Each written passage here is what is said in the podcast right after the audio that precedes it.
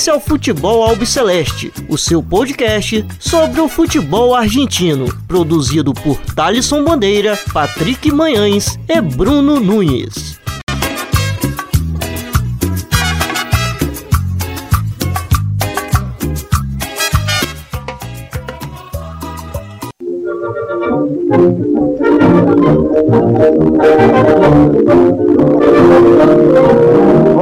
Altivez de un buen varón, quiero rendir una homenaje a sus colores, al viejo club al resurgir, sabrá mostrar de tus pujares santos valores, pues hoy espera la afición, que vuelva a brillar con los colores, tu tiempo pabellón lleno de honores, puedas afrontar con tal porvenir.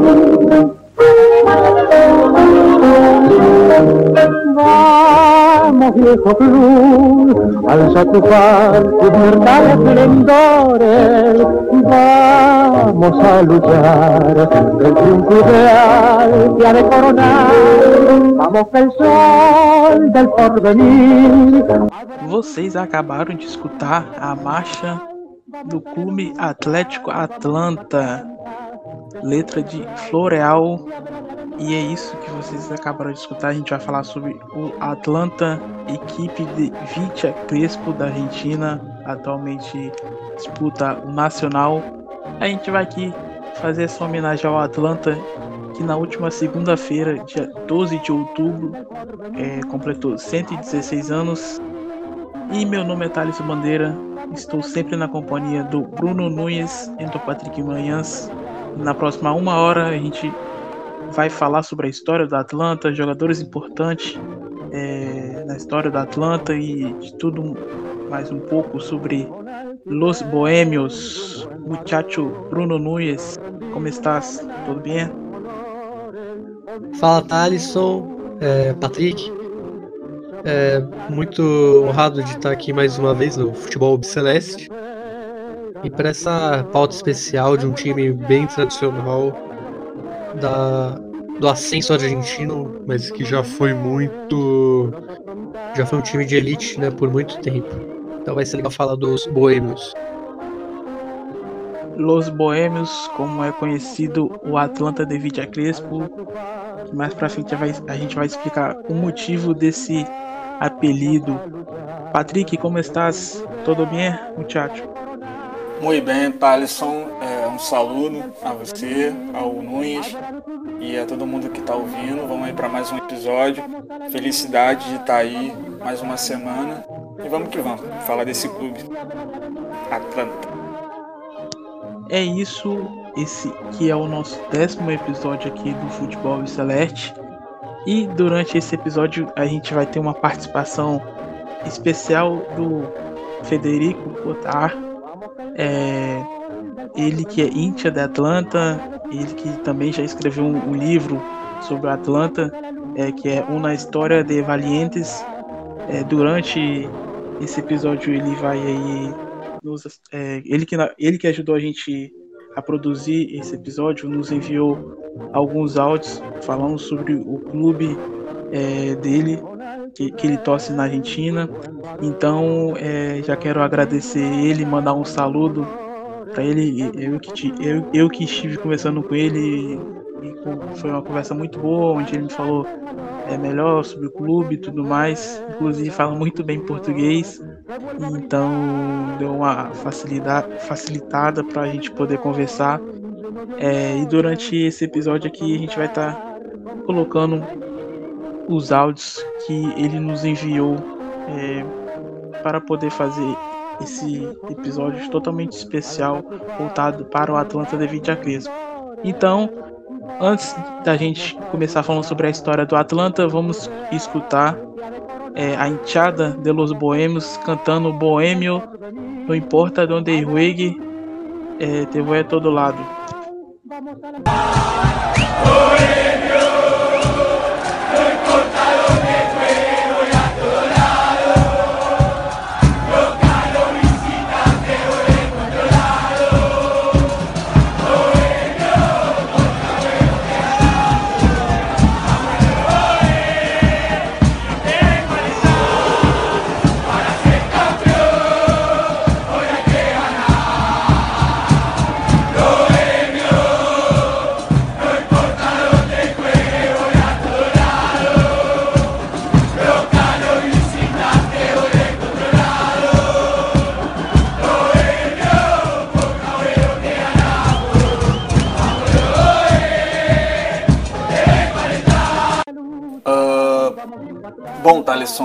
acho que é fundamental começarmos pelo processo de formação história, por ela. É, o Clube Atlético Atlanta é um clube formado em 12 de outubro de 1904. É uma data escolhida pelo motivo do Dia de la Raça. O clube ele foi formado por comerciantes bem jovens naquela época que fariam parte do, do clube, seja como jogadores, uh, é, técnico uh, ou até mesmo dirigindo o clube. Um deles é Elias Santos, que viria a ser o primeiro presidente do clube e que essa reunião seria, seria formada na casa dele mesmo, em Montserrat. É, sobre o nome, Clube Atlético Atlanta, ele carrega diversas é, teorias, folclores, porque são histórias bem curiosas, porque um, duas são mais comentadas, né? Uma delas seria de que o nome ele veio através de uma comemoração de um terremoto dos Estados Unidos meses antes do clube ser formado. E o outro se dá por uma chegada de um navio de guerra é, no porto de Buenos Aires, é, pelo motivo da proclamação de Manuel Quintana como presidente da República Argentina. E suas cores, que carregam não só o uniforme, o escudo, como também boa parte de mídia crespo, é, é o amarelo e o azul, em referência às próprias tendas que cobriam esse comércio.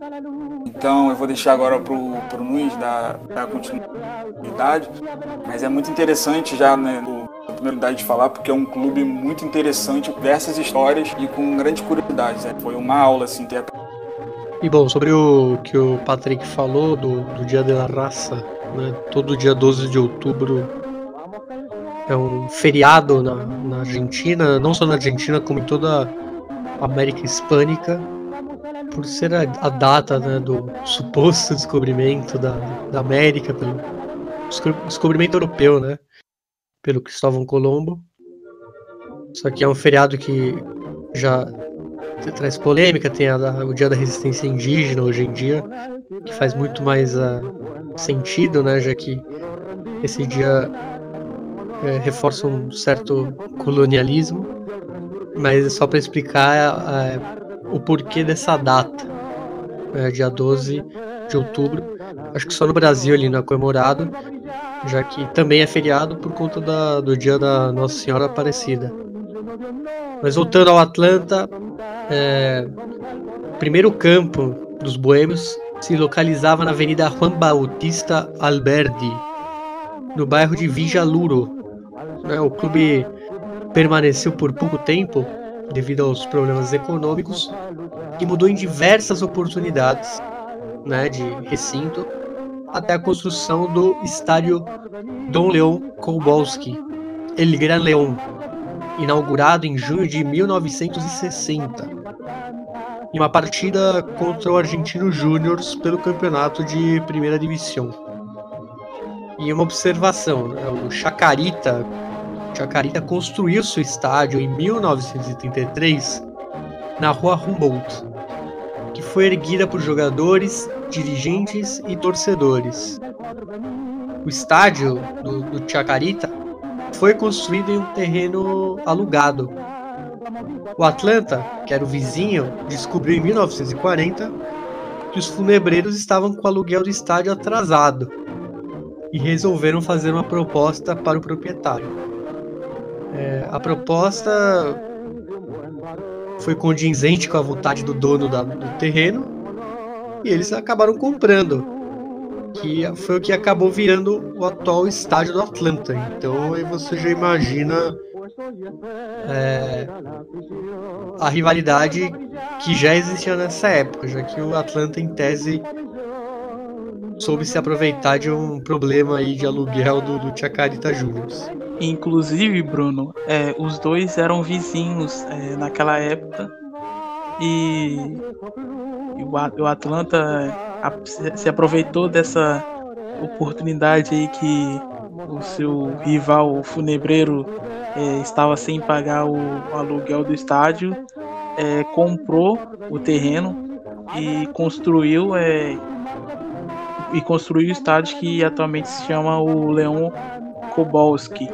É, e anos depois, é, logo depois do, do golpe sofrido por Perón, o estádio também chegou a ser interditado por condições precárias, é, segundo, segundo relatos daquela época, e também acabou sendo perseguido porque tinha uma ligação muito forte com o Partido Justicialista, é, porque o, o, o então presidente naquela época, o Leon Kobolski, é, tinha essa relação muito forte com a política. O, o próprio clube Atlanta tinha uma ligação forte com a política.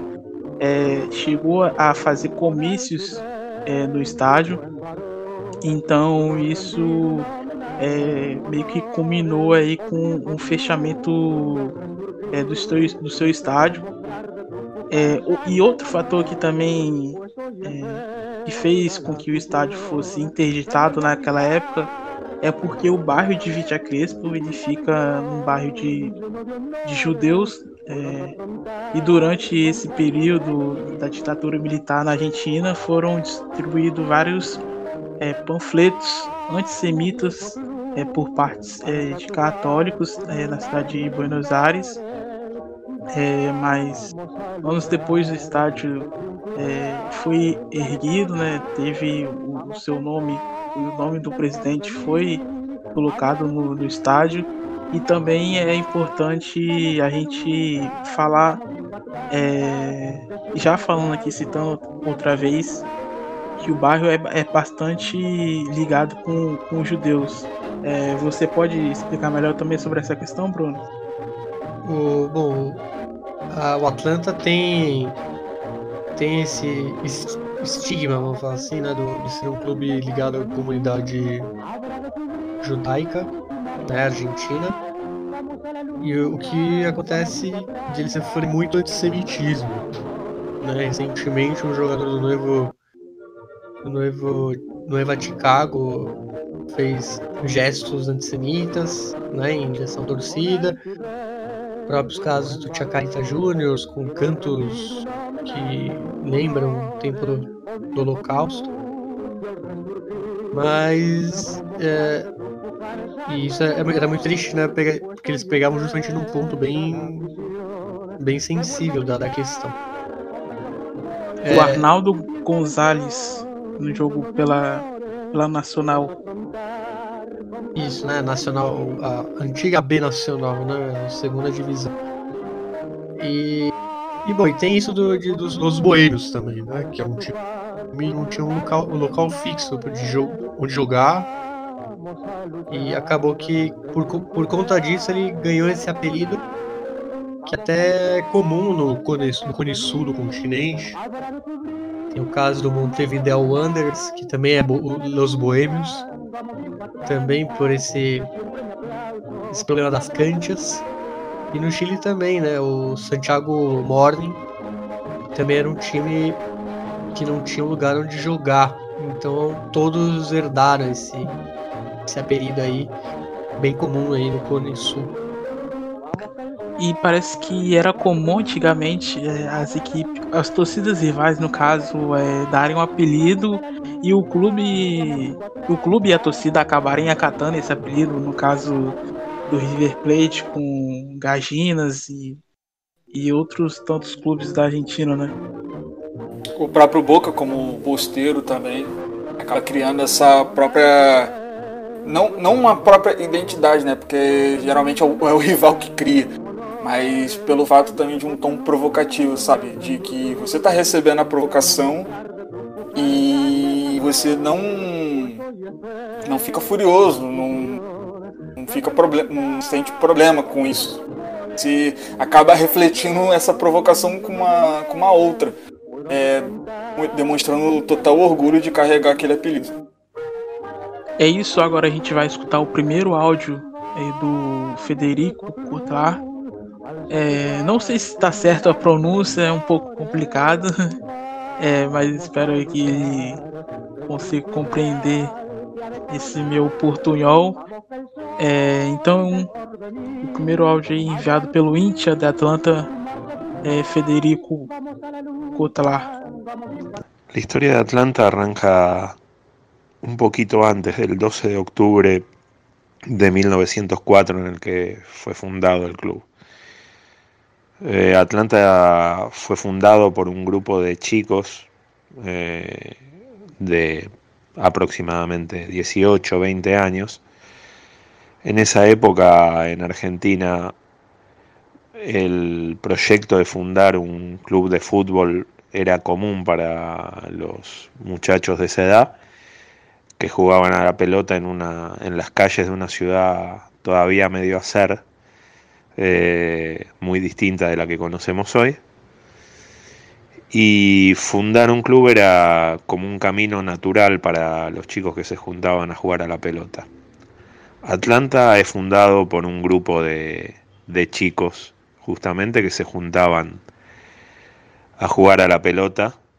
Eh, algunos de ellos son Elias Sanz, que fue el primer presidente del club, que era un español, Emilio Bolinches, que fue arquero, que atajó incluso en el, en el mítico alumni de comienzos del siglo XX, que era un equipo que, que salía, salió campeón prácticamente de todos los campeonatos que disputó hasta que desapareció, era un equipo mayormente conformado por ingleses y en el que Bolinches tuvo su lugar.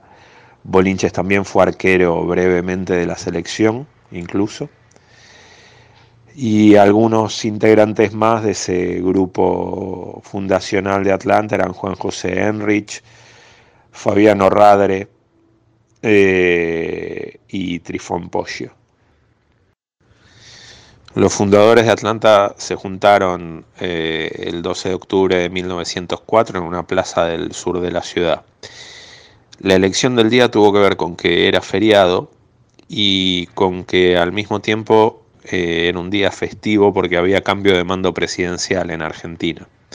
Ese día asumió la presidencia Manuel Quintana en lugar de Julio Argentino Roca con motivo de la asunción de Quintana, eh, habían llegado a Buenos Aires muchos eh, barcos de guerra, era una situación frecuente eh, en los días festivos, en una manera de, de generar un clima festivo que los distintos países enviaran barcos y que la gente los fuera a ver al puerto. Y ese día llegó a Buenos Aires un barco que se llamaba Atlanta, era el USS Atlanta de la Armada estadounidense. Fabiano Radre, que era uno de los fundadores de Atlanta, pasó por el puerto de Buenos Aires, vio el barco y le gustó el nombre y lo propuso en, eh, en la reunión que tuvieron los chicos en una plaza en Montserrat. A todos les gustó y adoptaron eh, el, nombre Atlanta. Y sobre los colores de la camiseta, que es azul y amarillo a rayas verticales, que es el color que tuvo Atlanta desde el comienzo, eh, algunas versiones indican que tenían que ver con el toldo, con los toldos que tenían la mayoría de los comercios en la ciudad por esos días, que eran azules y amarillos, y también con que muchos de los jugadores de, de Atlanta eran empleados de una fábrica de telas que se llamaba Hirschberg y las telas azules y amarillas eran las que estaban disponibles y más baratas. Entonces eh, puede haber tenido un vínculo, un vínculo con eso. Eh, en los primeros años el club se mantuvo gracias al, al fervor de los fundadores, eh, eran tiempos, como sería muchas veces en la historia de Atlanta, en los que unos pocos mantenían el, el club vivo, los fundadores dormían incluso dentro de las instalaciones del club, la primera cancha fue eh, por lo que sería el barrio de Floresta, en esa época, en unas tierras cedidas eh, por un terrateniente de la época. Y ahí se instaló la, primera canchita y Atlanta empezó a jugar los primeros amistosos. Eh, Atlanta tuvo en los primeros años, eh, jugó en la, jugaba en la tercera división de la liga de entonces, eran tiempos fundacionales del, del fútbol argentino también, todavía la estructura no era tan definida nítidamente como ahora. Pero Atlanta tuvo éxito en los resultados bastante pronto, tenía muy buenos jugadores. Eh, tuvo algunos eh, ascensos eh, en esa época que tenían una, una conformación distinta, digamos, no los deberíamos entender como, como se entiende ahora los ascensos y descensos de división, pero prontito terminó jugando en la primera división de una de las dos ligas eh, que había en Argentina por entonces. Por la década de 1920, Atlanta llega a Villa Crespo. Eh, Atlanta había tenido unas cuantas mudanzas antes, había jugado en el Parque Chacabuco también durante un tiempo. Pero finalmente en 1922 el club consigue unas tierras eh, que quedan muy cerca de donde es su cancha actual. Y pone su primera cancha ahí que se llamó El Cajoncito por las dimensiones reducidas que tenía la cancha. Tá aí, vocês acabaram de escutar o áudio do, do Fede. É, agora a gente vai passar para a questão das campanhas do Atlanta, é, tanto na era amadora quanto na era profissional. Mas antes da gente entrar nesse assunto, vamos escutar mais um cântico da Enteada de los Boêmios cantando Soy de Barrio de Villa Crespo, a Atlanta lo vengo a alentar.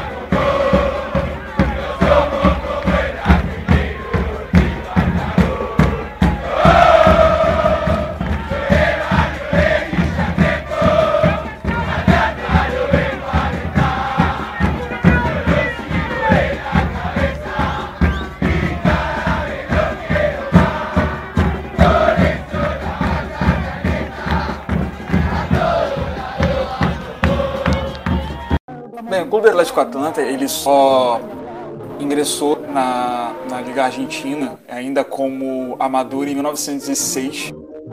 É, a sua primeira partida ela foi uma estreia contra o segundo time, o time secundário do Racing, que o time principal estaria na, elite do futebol argentino e que o Atlanta ele acabou vencendo por 1 a 0.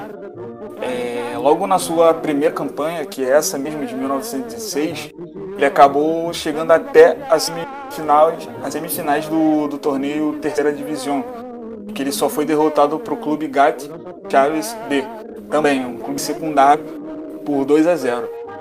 É, já em, em julho de 1912, o Atlanta ele estaria pela primeira vez na elite do futebol argentino, é, estreando contra os Estudiantes de La Plata. É, e já de 1912 é, até para os anos 30, o Atlanta ele oscilava muito é, entre o meio e o fim de tabela. Muito por conta de problemas econômicos, porque era um clube que necessitava muito do, do quesito financeiro, mas também da parte é, técnica é, e também do, do próprio regulamento. É, existia um grande conflito entre o regulamento daquela época do, dos torneios amadores e que naquela época acabou é, retirando é, 14 times, é, entre eles até o próprio Atlanta. No caso do, da, da parte da, daquela era amadora, da primeira, da primeira parte que envolve a história do campeonato argentino, o, o Atlanta ele acabou tendo poucos, poucos feitos, mas tendo feitos bem interessantes. Uma delas era a própria goleada de 21 a 1 no Independiente Avijanedo. É, e naquela mesma campanha, que no caso a goleada foi em 1907, nessa mesma campanha ele conseguiu é, o título de terceira divisão é, e uma Copa Nacional, que seria a competência Adolfo Burit, de 1908.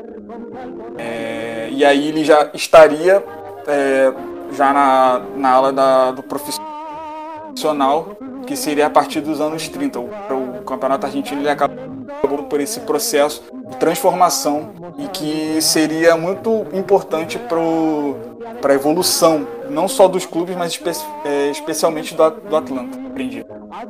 E Patrick, vale destacar também que essa questão do amador na Argentina repercute até hoje, porque alguns clubes é, principalmente como o Racing, São Lourenço, eles, é, eles falam é, que deveria contar os títulos que foram conquistados na era do amador e juntar com os títulos da era profissional. Então, esse assunto também é, é, é um assunto complicado e, e que permanece até hoje, nos dias atuais. Bom, a era profissional foi iniciada ali na década de 30 é, e o Atlanta já estreou nessa, nesse novo modo de viver do futebol no país, justamente contra o River Plate.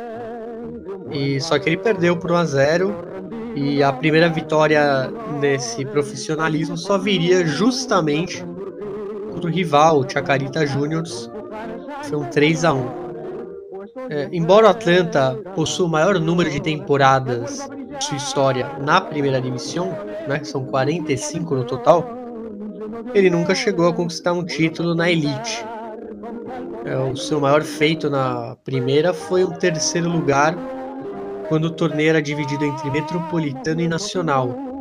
É, isso foi em 1973, que justamente foi uma temporada em que o Juan Gomes Voglino, o importante do clube, o maior goleador da história, terminou como artilheiro com 18 gols naquela ocasião.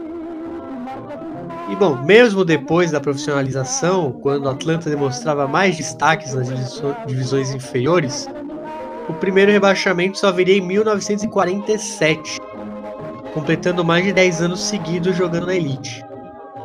E desde 1984, o Atlanta não sabe que é jogar o principal torneio de clubes da Argentina.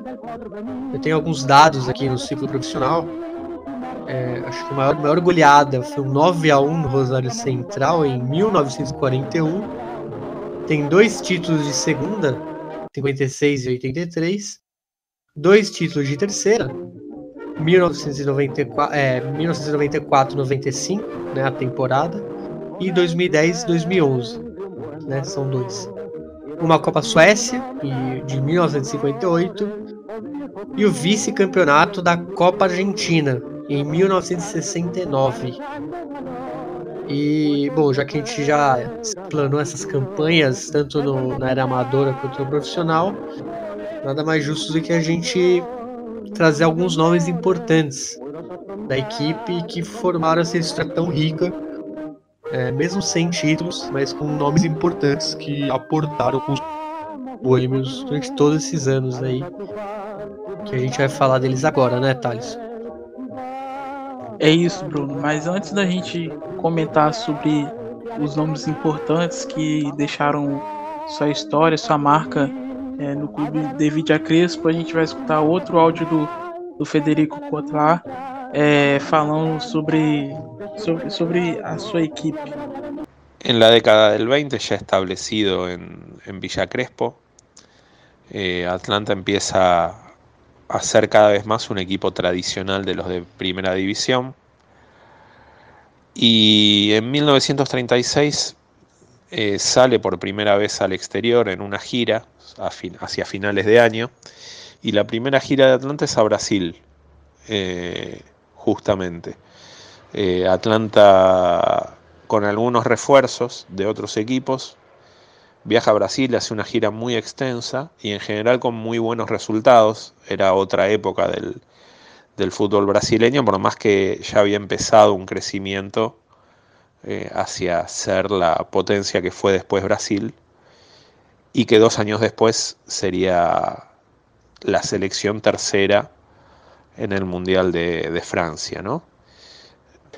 Atlanta consigue muy buenos resultados en Brasil y ya por esos años eh, empieza a tener algunos eh, de sus primeros ídolos, eh, uno de los primeros es José Batagliero, un jugador que, que llegó a la selección, pero hacia mediados de la década del 40 Atlanta sufre su, su primer descenso a la primera vez después de muchos años en primera. Recupera la, categoría pocos años después, apoyado en un trabajo muy fuerte de, divisiones inferiores. Ya a mediados de la década del 50, Atlanta tiene el debut de Pocho Bettinotti, que es uno de los ídolos del club y que tiene ahora cerca de 90 años, es el jugador con más minutos eh, con la camiseta de Atlanta en primera. Y después del ascenso a comienzos de la, de la década del 50, en realidad Atlanta tiene un ascenso en el un ascenso breve en el 52, pero después Atlanta asciende en el en 1956 y empieza a ser, a partir de un proyecto eh, mucho más eh, concreto, con, de crecimiento, empieza a ser un club que se hace muy fuerte en, en Villa Crespo, con la presidencia de León Kolboski. León Kolboski es el dirigente insignia de Atlanta, es eh, aún hoy un prócer, el estadio lleva su nombre. León había nacido en la ciudad de Baranowicz, que es una ciudad que en ese momento era eh, territorio lituano, ahora es eh, territorio de Bielorrusia, si no me equivoco. Eh, pero León era un inmigrante, como tantos inmigrantes que llegaron a Argentina a comienzos del siglo, y fue el gran hacedor de, del Atlanta grande que, tuvimos unos años después. También ya por la década del 50 Atlanta tenía un lazo muy muy fuerte eh, con la colectividad judía que se mantiene hasta hoy y que tiene que ver con, eh, el hecho de que Atlanta se haya sentado en, en Villa Crespo, un club que, bueno, que siempre fue eh, receptor de, inmigraciones, un club, un barrio, perdón, cosmopolita, eh, un barrio abierto de, tradición sería open-minded, para, para, ponerlo en un término digamos, eh, que, no es de nuestro lenguaje, pero que, se entiende, eh, y que permitió, por ejemplo, en la década del 40, cuando el nazismo avanzaba en todo el mundo, cuando incluso la ideología, las ideologías antisemitas eh, tenían mucho, mucha fuerza, permitió que el vínculo de Atlanta con, con, la colectividad judía no se disolviera y al contrario se, se fortaleciera. Ya en 1960 Atlanta funda su estadio, eh, que queda, es el estadio que mantiene hasta hoy, y empieza un crecimiento eh, que lo tenía como uno de los clubes, eh, diría, el, más grande de los equipos chicos. Era el equipo que, que figuraba en las tablas de posiciones eh, abajo de los de los grandes, de los que tradicionalmente dominaron el fútbol argentino, de Boca, River, San Lorenzo, Independiente y Racing, y a veces lograba colarse entre, los, eh, entre esos equipos grandes. É isso, então vocês escutaram o Feder. É... Nomes importantes do clube tem alguns. É, acho que acredito que um dos principais seja o próprio Leão Kowalski, que a gente já citou aqui é, anteriormente, o Bruno e o Patrick falaram também. E ele, ele é ex-presidente do clube, no caso, que dá nome ao estádio desde 2000. É, no mandato dele, o estádio foi construído. Ele que presidiu Atlanta entre os anos de 1959 e 1969, é, onde o Atlanta é, acho que teve um dos melhores durante o seu teve um dos melhores anos durante o seu período, é, onde o Bruno disse que conquistou a, a Copa Suécia em, em 1958, mas também ele já estava é, no clube durante esse período, não participando é, participando, não participando como presidente, mas já é, participando da diretoria. É, e os outros ídolos, o Patrick e o Bruno Luiz vai comentar agora. É, uma curiosidade é, que eu estava é, lendo é, sobre os maiores ídolos. É, do caso do Atlanta, ele, por mais que ele tenha uma lista muito grande de nomes especiais, não só de jogadores, mas como também técnico ou até mesmo de presidente, é, os maiores são aqueles que têm é, uma, um determinado número assim máximo de cada de cada ocupação, né? Pegamos, por exemplo, o Victor Paredes, né, que ele foi o jogador com mais partidas pelo clube, é, 333 jogos entre a década de 90 e até 2002. E aí temos o, o Juan Gomes Voglino, que o Bruno citou é, mais cedo, que ele é o maior goleador da história do clube. É, naquela temporada de 1973 é, do, do, do Nacional. Ele fez 18 gols, mas no total ele coleciona 68 gols entre 1970 a 1974. E eu vou falar o último aqui que ele é, ele é o considerado o último é, ídolo e talvez maior dos 30 anos, que é Fabian Castro, que ele chegou a ser comparado ao estilo do Riquelme é, pelo, por, pelo fato de ser um meia, ainda mais naquela época, é, ser um meia é, lento, de não tanta intensidade, mas de uma grande capacidade técnica e de passe. Ele também chegou a ser técnico do, do Los Boêmios é, logo depois. E ele ficou ele teve uma passagem até marcante é, e acabou tendo sendo apelidado de Pepe Castro. E o próprio o próprio Feder fala no próximo áudio é, que ele enviou pra gente sobre a questão do Fabian Pepe Castro né o padre complementando essa galeria que o Thalisson começou e o Patrick também disse alguns nomes importantes. Eu vou citar aqui o Vitório Luiz Spineto, é, que foi o técnico com mais jogos pelo clube, 200, 200, 205 jogos na década de 50. É, outro, outros dois nomes, mas que contam como um, é, que aliás é o, nome que mais me quando me falam de Atlanta me vem o nome deles. São os, os gêmeos Soriano, né, os megiços Abel e André Soriano, que o Atlanta conquistou seu último título, né, o campeonato da Primeira B Metropolitana de 2010-2011, e os irmãos foram peças importantes no ataque da equipe. E olha a curiosidade, o Andrés fez 17 gols, enquanto Abel fez 16, sendo os maiores artilheiros do Boêmio naquela temporada. Então foi um caso bem raro tinha um ataque formado por irmãos gêmeos e que deu muito certo. Né? Deu título e artilharia. O Andrés fez 17 e o Abel 16. E um outro nome que eu vou falar, ele não é tão marcante no Atlanta, mas a gente cita mais pela história dele, que é o histórico Oswaldo Sueldia, tricampeão da Libertadores em 68, 69 e 70, com Estudiantes de La Plata, né, como técnico. É, ele comandou aquele time famoso que tinha o Carlos Bilardo, Juan Ramon Verón, né, La Bruja, pai do, do Verón La Brujita. E ele começou como técnico no Atlanta, veja só, entre 1961 e 1963. Né, um pouquinho no começo da década em que ele, no fim dessa década, ele acaba sendo um grande campeão continental. E ele também havia atuado como jogador nos Boêmios, então ele tem esse, essa dupla experiência, tanto no banco de reservas quanto em campo.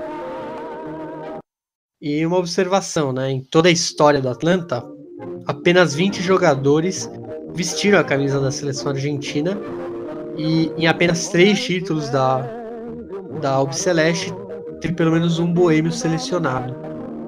É, casos da Copa América de 41, é, com um jogador, em 45 também com um, em 59, onde dois boêmios faziam parte da Albiceleste. E Bruno, é, ele não é ídolo, mas é bastante conhecido é, pela enxada Delor Boêmio, inclusive tem na Netflix. E eu esperei você falar, mas como você não falou, eu vou falar. Que é o Sebastian, é, que é um protagonista é, na série da Netflix, que é Quase Feliz em português, né, o nome, que é a história de um de um radialista é, argentino que justamente em um jogo decisivo contra o River Plate marca um compromisso para ele e durante a semana ele só quer saber do jogo, não quer saber de mais nada. Ele tenta de todas as maneiras tentar desmarcar um compromisso, mas não consegue. E essa paixão que ele tem pelo Los Boêmios não é só na série. É, a, a, paixão que ele tem pelo, pelo Atlanta é na vida real também. Inclusive tem várias fotos dele com a camisa do Atlanta. É, e tem também é, posando para a camisa do Atlanta, até no próprio site do clube. Então a, a paixão que ele, que ele sente pelo, pela equipe de Vidia Crespo não é só na série, mas também como na vida real. Inclusive uma série muito boa para quem quiser assistir. Eu acabei não citando porque eu, eu pensei como, até como uma dica cultural, né? Já que essa série é como se fosse uma autobiografia, né? Porque o ator que chama Sebastian Weinreich, nascido em Vija Crespo, é, como você falou, ele, o próprio nome do, do personagem, eu acho que é Sebastian também, então é quase uma autobiografia dele. Então é uma, uma boa dica aí. E é bem engraçado essa parte, justamente quem é, gosta de futebol vai, vai se sentir bem representado. Que é um momento que todo mundo já teve de só querer ver um jogo e todo mundo querer né, vier com alguma coisa pra encher o saco. Bom, falamos até agora das campanhas, é, da era amadora, do profissional, passamos também pela história, que foi o começo. É, agora, por último, nomes importantes do clube do Atlanta. É, e agora vamos falar das rivalidades. O Atlanta aí tem, tem seus rivais. É, tem o principal rival no caso é o Chacarita Juniors, é, onde tem o nome do clássico é, de Vitia Crespo, que é a maior rivalidade contra os funebreiros, funebreiros é, mas também tem rivalidade com o All Boys, com o Nuvem de Chicago e com o Defensores de, de Belgrano. É, os, é, todas essas equipes, é, a localização geográfica entre eles é, são bastante um, um, pertinho da outra, a floresta ali com All Boys, é, com o Nova Chicago, com o Defensores de Belgrano, que é em Nunes, pertinho do, do Monumental de Nunes. E o primeiro clássico entre o, o Chacarita e o Atlanta é, aconteceu em 13 de novembro de 1927, na vitória por 2 a 0 dos Funebreiros sobre o Los Boêmios. É, a primeira vitória do Los Boêmios diante do Chacarita aconteceu em 1930, é, 1 a 0, é, venceu de visitante. E a primeira partida é, que foi validada na era profissional é, da Argentina aconteceu em 4 de julho de 1931, É, vitória do Atlanta por 3 a 1 com gols de José Maria Casujo e Guido Bastarica. É, e o último clássico entre as duas equipes aconteceu pela B Nacional de 2014. O Atlanta perdeu para o Chacarita é, por 1 a 0 com o gol de Victor Zapata. É, e no total de, de jogos né, entre Chacarita e Atlanta, né, nesse clássico de, de Vigia Crespo, são 61 vitórias do Chaca, 38 do Atlanta, ou seja, bem atrás, e 48 empates, né, o que soma 147 partidas. Bom, os boêmios também rivalizam com o All Boys, vocês vão perceber por uma música que a gente vai botar depois, é, que é um hit né, no futebol argentino. É, e também rivaliza com Argentinos Júnior, né, o Bicho, onde a geografia dos estádios, que é perto um do outro, faz com que esse confronto seja bem acirrado. No, no retrospecto contra o All Boys, são 70 jogos, são 24 vitórias do, do All Boys, 22 do Boêmio e 24 empates. Ou seja, é um confronto bem é, disputado entre essas duas equipes. Já contra o Bicho, são 60 jogos, 22 vitórias, é, 19, 22 vitórias do Bicho, 19 do Boêmio e 19 empates em 60 jogos. Ou seja, também muito equilibrado, né? O, o desequilíbrio só acontece justamente no clássico de Vija Crespo, onde o Chacarita tem uma ampla vantagem.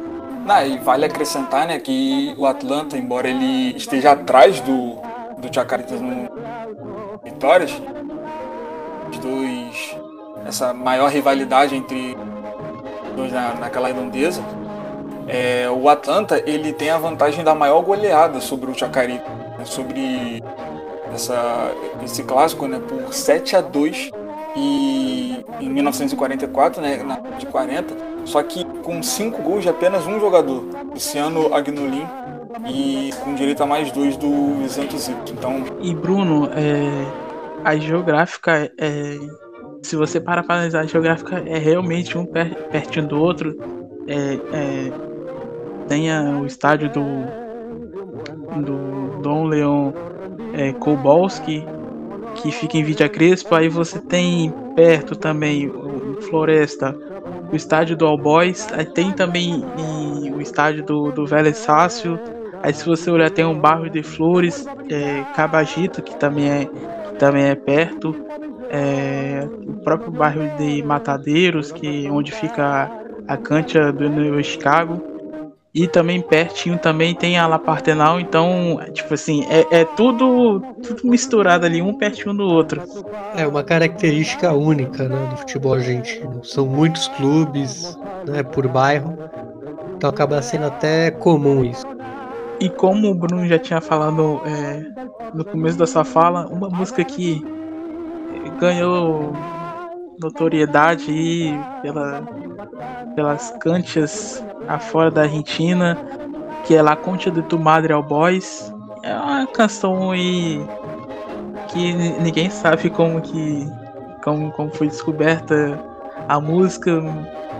Todo mundo canta. Dizem que essa canção é, começou a ser cantada quando o All Boys subiu para a primeira divisão e todo mundo e começaram a falar La Concha de Madre Boys, La Concha de Madre Boys e que acabou virando é, um cântico aí de todas as hinchadas é, na Argentina.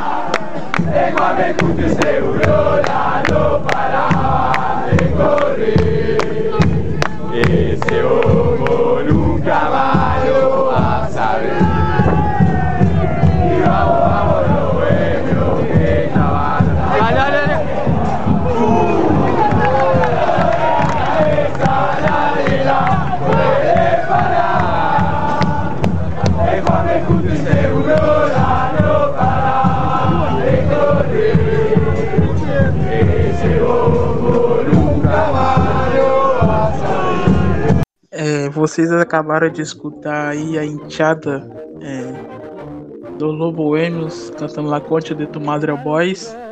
É, e também, já falando nessa questão de música, de torcida e tudo mais, é, o All Boys, principalmente quando, quando, principalmente quando tem o confronto, o confronto entre as duas equipes, é, sai bastante faísca.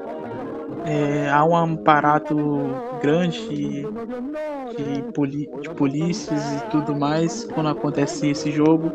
É, a enteada é, do, do All Boys é, com frequência em, toda, em todo jogo que acontece contra a Atlanta é, pratica é, e canta cânticos antissemitas é, para o para, para o Atlanta, não só não só o All Boys, mas como também é, o Chacarita, inclusive o Chacarita chegou a perder um ponto por cantar músicas antissemitas e em um jogo pelo Nacional, é, pela B Nacional de 2011, é, quando o Chacarita visitou o Atlanta em Vitia Crespo, a Etiada é, de los Boêmios é, também praticou cânticos antissemitas. É, no caso, a partida foi com torcida única. É, e agora a gente vai escutar é, a enteada é, de, de los Boêmios cantando Que Feio é Ser de Chaca e Boliviano. É uma canção aí que, que acontece, infelizmente acontece, é, principalmente é, com Boca Juniors, é, que várias torcidas cantam que é, que feio é ser íntia de boca, é, no caso que feio ser bosteiro e boliviano, é, no caso é, o Chaca como se transferiu para São Martin, São Martin é uma cidade é, como podemos dizer mais de não tão tanta com infraestrutura como Vidia Crespo.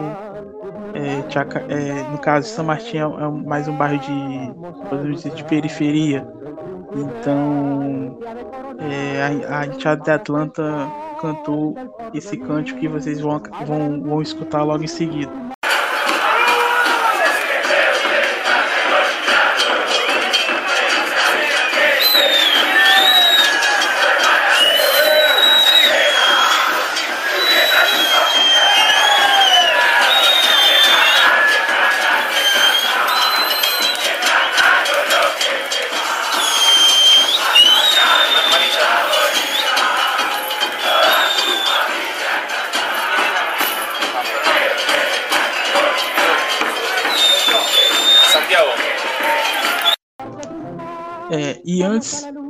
Vocês acabaram de escutar aí a entrada de Los Boêmios cantando é, uma versão provocativa é, para os funebreiros. E antes da gente passar para o nosso último tópico, é, vamos escutar o último áudio é, do Fede. Já para a década del 70, eh, Atlanta había pasado ese, ese tiempo de, de fulgor, si se quiere, de los años, de los de la segunda mitad de la década del 50 y primera mitad de los años 60, cuando surgieron de las inferiores, entre otros, Hugo Gatti eh, y Luis Artime, que Gatti vino desde Carlos Tejedor, Luis Artime vino desde Junín. Eh, que son dos jugadores eh, muy fuertes para la historia del fútbol argentino. Eh, Atlanta tenía una fama muy justificada de, hacer un trabajo muy bueno de divisiones inferiores y eso se mantuvo, pero los resultados no siempre fueron los mismos. Hasta que en 1973 Atlanta con un plantel que tenía muy buenas divisiones inferiores, que tenía algunos eh, jugadores eh, como Rubén Cano, que había venido de Mendoza, eh, de Sportivo Pedal, como Juan Antonio Gómez Boglino, que había surgido paradójicamente de Chacarita, pero que fue y es ídolo de Atlanta. Atlanta arma un gran plantel y la historia, la linda historia de ese plantel comienza también como en el, en el 36 con una gira por Brasil. Eh, Atlanta juega contra Fluminense y contra Vasco da Gama, unos amistosos. Eh, cuenta el mito que cuenta la leyenda, o en realidad cuentan algunos jugadores integrantes de ese plantel, como Pichón Rodríguez, que fue otro de los grandes jugadores que tuvo aquel equipo de Atlanta, surgido también de las inferiores, que un defensor de Atlanta le quiso cambiar al final de uno de los partidos la camiseta a Cafuringa y que Cafuringa había sido tal el castigo que había recibido durante el partido que se escapó corriendo porque ya no quería saber nada con, con ese jugador. Eh, aquel plantel de Atlanta, dirigido por Pipo Rossi, un, jugador emblemático del fútbol argentino, que había sido, había jugado de 5, era centro eh, Pipo fue el técnico de, aquel equipo que jugaba muy bien y que terminó tercero en el Nacional de 1973 y que fue la que es hasta hoy la mejor actuación de Atlanta en primera división. Después empezó, después de aquella campaña del 73, empezó una caída sostenida que termina en, la, eh, en el descenso de 1979. Más allá del descenso, Atlanta se mantenía como uno de los equipos fuertes de la segunda división, como un equipo que era tradicional de primera y que en algún momento iba a recuperar su lugar y de hecho sale campeón en 1983 de la primera B y sube a, 1900, a la primera división en 1984. Pero ese año de 1984, que arranca con una campaña regular, termina en un nuevo descenso. Y el descenso tuvo un significado bastante más profundo del que se creía en ese momento. Porque, ¿qué pasó? Atlanta en 1985 todavía aspira al ascenso con, con, buenas pretensiones, clasifica para el octogonal del ascenso, pierde la final con, con Racing, que en ese momento estaba en la, en la primera B. Y enseguida que Atlanta pierde esa final con Racing, empieza una reestructuración del fútbol argentino, que implica que eh, la primera B iba a dividirse en dos. Por un lado iba a haber primera B nacional, nacional B en realidad se llamó en ese momento, y por otro primera B metropolitana, que era una tercera categoría. ¿Y cómo se iba a definir quién iba al Nacional B y quién a la B metropolitana? Bueno, habría un torneo que era la Apertura 86, en el cual los equipos de la B que jugaran, que, que entraran a un octogonal, los ocho primeros eh, quedarían en el Nacional B y los otros bajarían a la B Metropolitana. Atlanta llegó a, la última fecha con chances de, clasificarse al octogonal, de hecho en realidad Atlanta fue primero buena parte de ese torneo en su zona, el torneo estaba dividido en dos zonas, pero empezó a perder pie y terminó quedando en el grupo de abajo de, de la B de entonces, de la Apertura 86, con lo cual Atlanta quedó jugando en la tercera categoría.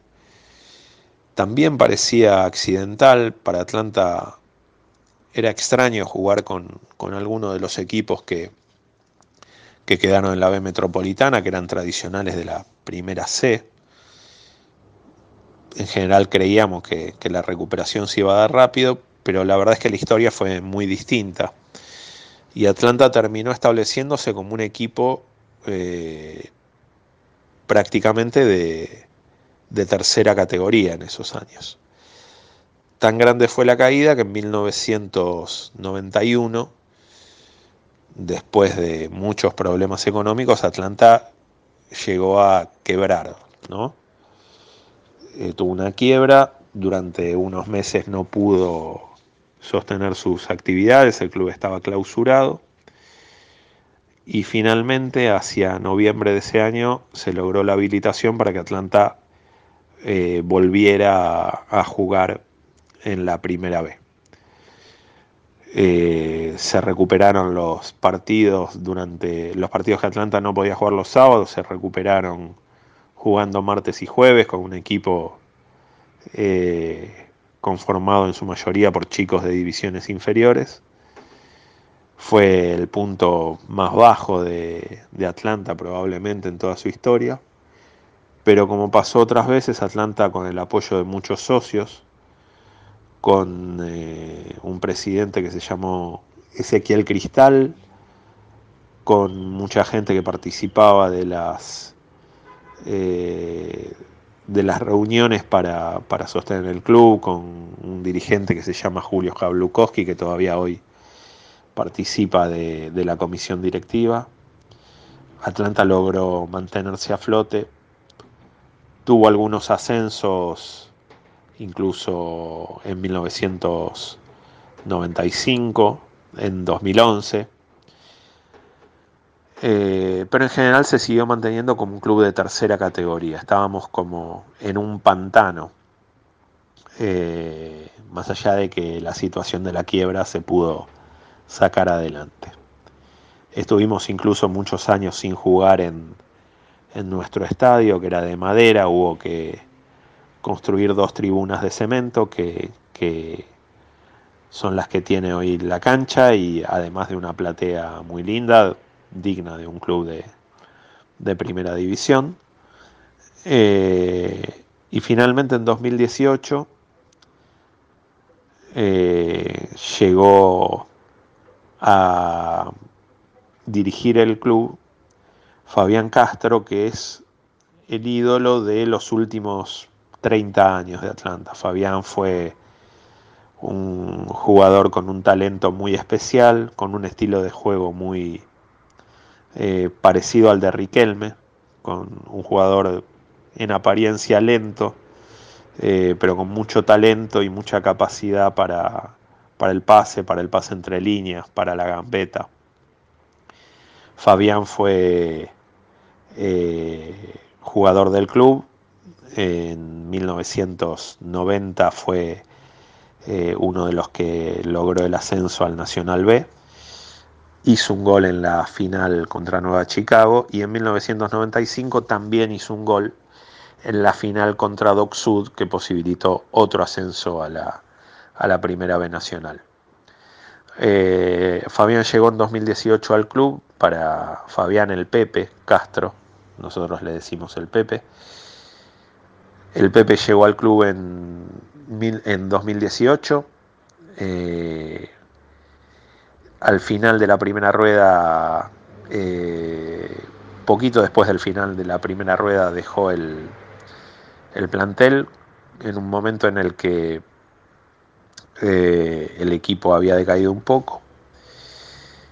Pero finalmente, eh, de la mano de Alejandro Orfila, un técnico uruguayo que asumió el cargo, Atlanta consiguió el último ascenso a la, a la B Nacional, que es donde se encuentra actualmente. Atlanta ascendió a mediados del año pasado, eh, terminó segundo el campeonato, ascendían los cuatro primeros y Atlanta está actualmente en el Nacional B, en la, B, en la Primera Nacional se llama ahora.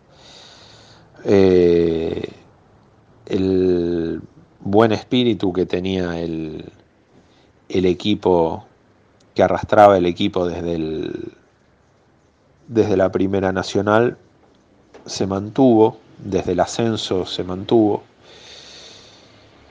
y llegamos hasta marzo de este año, cuando empezó el problema de la pandemia, primeros en una de las dos zonas en las que está dividida la Primera Nacional. Y estamos ante la expectativa desconocida en los últimos, diría, 35 años, de un ascenso a la primera división y a la espera de ver qué, ocurrirá. Eh, por estos días en Villa Crespo, el sueño que circula es el de un Atlanta en primera que, muy poquitos pudimos ver de los hinchas que vamos a las tribunas eh, actualmente o que íbamos a las tribunas cuando se podía. Así que por estos días la expectativa es la de un Atlanta en primera, que es el sueño de todos, la última utopía del pueblo de Villa Crespo. mais interessante desse, desse último áudio é o contexto histórico que ele vai dando é pro, pro, pro clube do, do Atlanta, é que cada, cada período, né, cada, cada década que, que foi passando na, na história do, do Los Bohemians, é, basicamente até a gente chegar no tópico. Né? É, ele vai falando sobre os amistosos é, que teve, curiosos é, é, amistosos que teve com clubes brasileiros, ele o Vasco, Fluminense. É, também ele aborda também um pouco do tópico que a gente citamos aqui também sobre o, os jogadores mais, é, mais idolatrados na história do, do Atlanta, um pouco também dos técnicos. Então é bem interessante como ele faz essa abordagem praticamente histórica, como a linha do tempo do, de, da formação do clube até basicamente culminou o, o clube chegar à terceira divisão, essa transição da, da, da terceira divisão até os momentos atuais do clube agora, né? basicamente desses últimos 10 anos.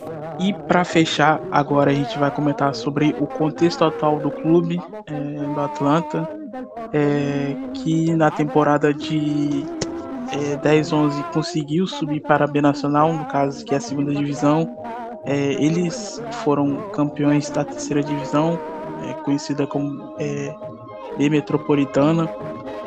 É, e depois do acesso teve uma sequência considerável de resultados negativos por, é, por baixo rendimento da equipe.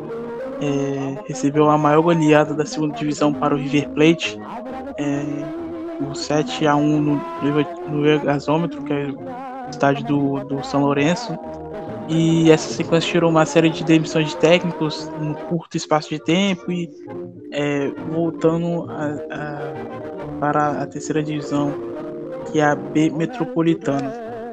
Bom, o Atlanta permaneceu na terceira divisão, batendo na trave em relação ao ascenso, e só retornou em 2016 para a segunda, quando disputava o título com o Deportivo Flandria né, Los Boêmios perderam seu estádio, mas ainda assim conquistaram uma vaga no ascenso. Bom, atualmente, o Atlanta ele liderava né, o, o, grupo A da segunda divisão com 38 pontos em 20 jogos disputados.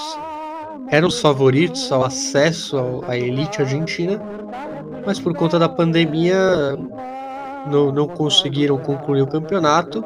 E por azar dos boêmios, cancelaram é, o campeonato sem nenhum tipo de acesso.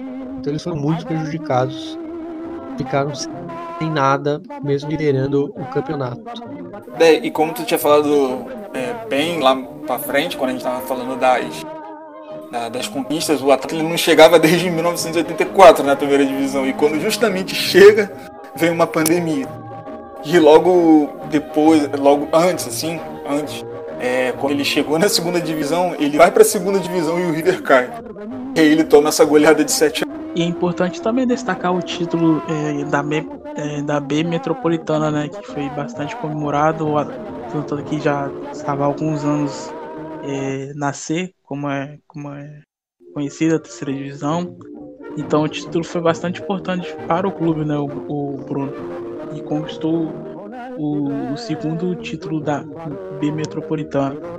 Sim, né? Que foi a. Onde eu até a gente citou os irmãos Soriano, que acho que é até meio inédito, né? Dois atacantes, irmão, irmãos gêmeos, e um liderou a artilharia e outro foi o vice-artilheiro do clube. Então você vê como foi um campeonato marcante esse da B Metropolitana de 2010-2011. Muchachos, então acho que é isso. É, acho que deu para a gente é, fazer essa homenagem aqui para o Atlanta. E conseguimos fazer um, resumo aí, é, da história do clube de Los Boêmios. É, já quero também agradecer e mandar um saludo para o Fede por ter nos auxiliado é, e contribuído aqui com esse episódio, para esse episódio poder ir ao ar. É, mandar um, um abraço para ele e muito obrigado é, pela, pela sua participação e por ter aceitado aqui um, o, o, nosso convite do podcast Futebol Celeste. É, Bruno e Patrick, fiquem à vontade. É, se vocês quiserem falar mais alguma coisa, é, faça suas considerações finais. E sempre bom estar aqui com vocês e mandar um saludo também para que eu estava esquecendo quando tava logo quando tava fazendo o roteiro e a pauta, mandar um saludo para o Pedro Humberto, é, lá do Rio de Janeiro, ele e o Guilherme, é, o Guilherme que trabalha na Fox Sport e o, o Pedro Humberto, ex-Clube Esporte, eles que estiveram lá em Vidia Crespo ano passado, em um jogo do Atlanta, é, pela B Nacional. Então quero mandar um saludo para eles aí. É, que eu vi lá que eles postaram que estiveram lá em Vidia Crespo acompanhando o, os Boêmios. É isso, muchachos. Fiquem à vontade se quiserem fazer suas considerações finais. E muito bom, muito bom o episódio hoje, viu? Gostei de como a gente fez. Gostei bastante. Bom, Thalisson, prazer estar aqui ao seu lado virtualmente, junto com o Patrick. Quero agradecer todo o público que escuta né, o Futebol Celeste. Também eu dar uma dica cultural, né, já falamos do Quase Feliz, mas de Twitter, é, e justamente tem a ver com o episódio, arroba Futebol Trotters, né, futebol espanhol, que é do Juan Manuel D'Angelo, que é um grande torcedor do Atlanta, que traz várias curiosidades sobre futebol bem bizarras e acho que vale a pena e como, como combina, já que ele é torcedor do Atlanta, fica aí a dica pro ouvinte.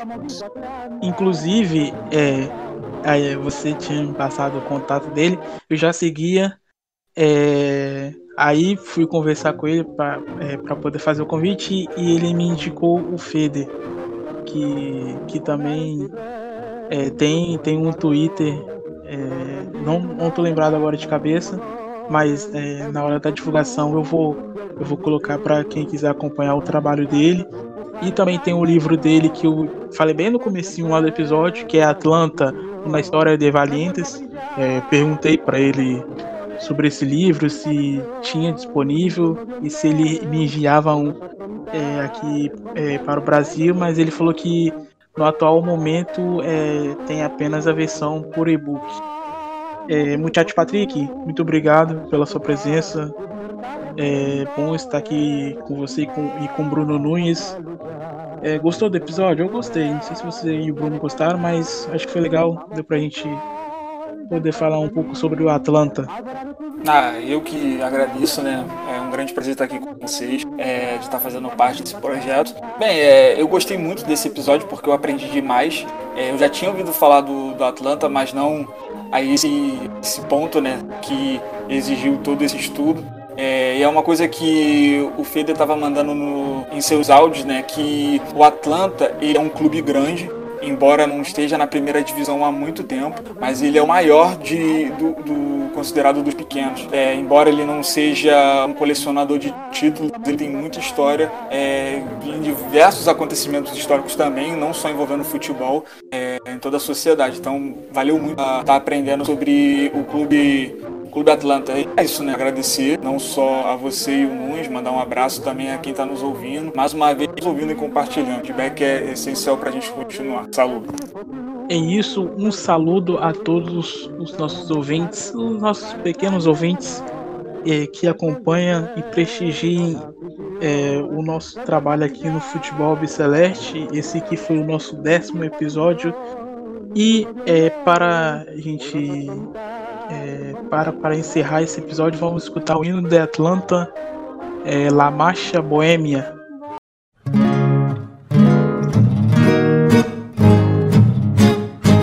Con la altivez de un buen varón, quiero rendir un homenaje a tus colores, oh viejo club que al resurgir sabrás mostrar de tu pujanza los valores, pues hoy espera la afición que vuelva a brillar con bellos fulgores tu fiel pabellón y lleno de honores podrás afrontar con fe el porvenir.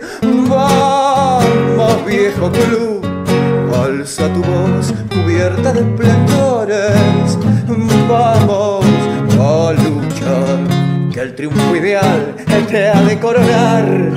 Vamos que el sol del porvenir habrá de cubrir tu marcha triunfal.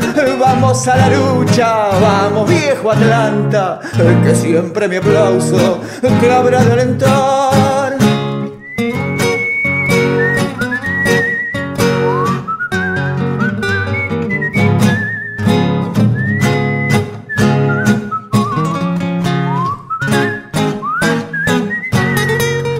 Que el sol del porvenir habrá de cubrir tu marcha triunfal.